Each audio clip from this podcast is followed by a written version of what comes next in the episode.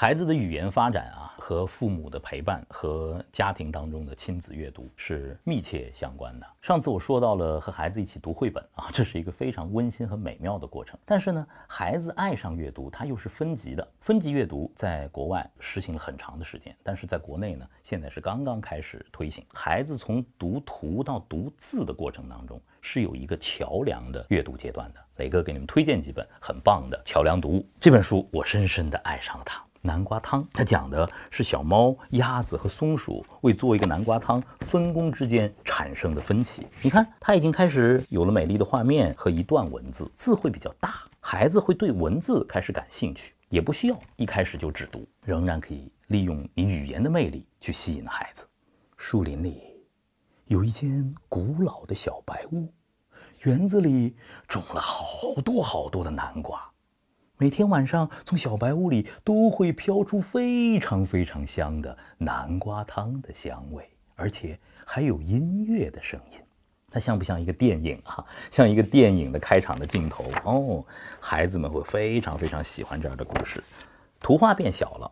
字开始变多了，依然要让孩子展开想象力，而且沉浸式的阅读也可以在这里头反映出来。当他们有分歧的时候，松鼠、小猫和鸭子开始吵架了。我在和朗月讲这个故事的时候，我们分别扮演不同的角色。我来搅拌，我来搅拌，这是我的工作，不许你参加！汪汪汪汪汪汪汪！我们会吵架的啊！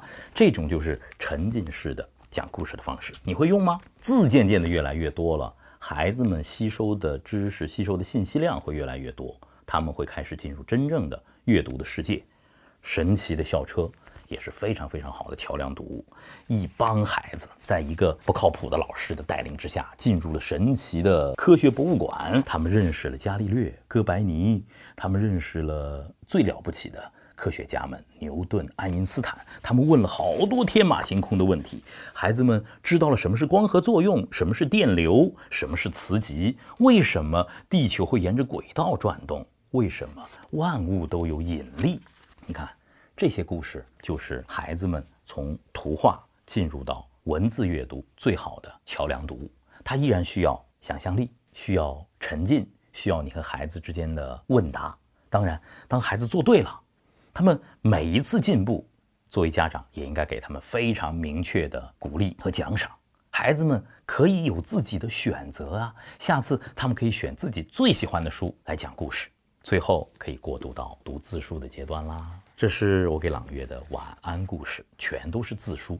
这个时候，你和孩子可以先脱离文本，让他们就在你的身边，甚至是窝在你的怀里头，你给他们讲。皇帝的新装、小美人鱼的故事、渔夫和金鱼的故事、白雪公主的故事，很多经典的童话就会植入他们的内心，他会展开自己的想象。于是，如果有一天他们学会认字的时候，他们会如饥似渴地阅读这些文本。在我们的家庭里头，除了爸爸妈妈给孩子讲故事之外，如果你们还能够举办一些家庭的故事会，让孩子拿着一本书，甚至是一本字书，煞有介事地翻开给你们讲。你给他们讲过的故事的话，我想那是家庭里头最温馨、最快乐的一个时光吧。如果孩子们能够自己主动的讲故事，完成好声情并茂的故事，那么他就是一个最会讲故事的孩子，你也是最会讲故事的爸爸和妈妈。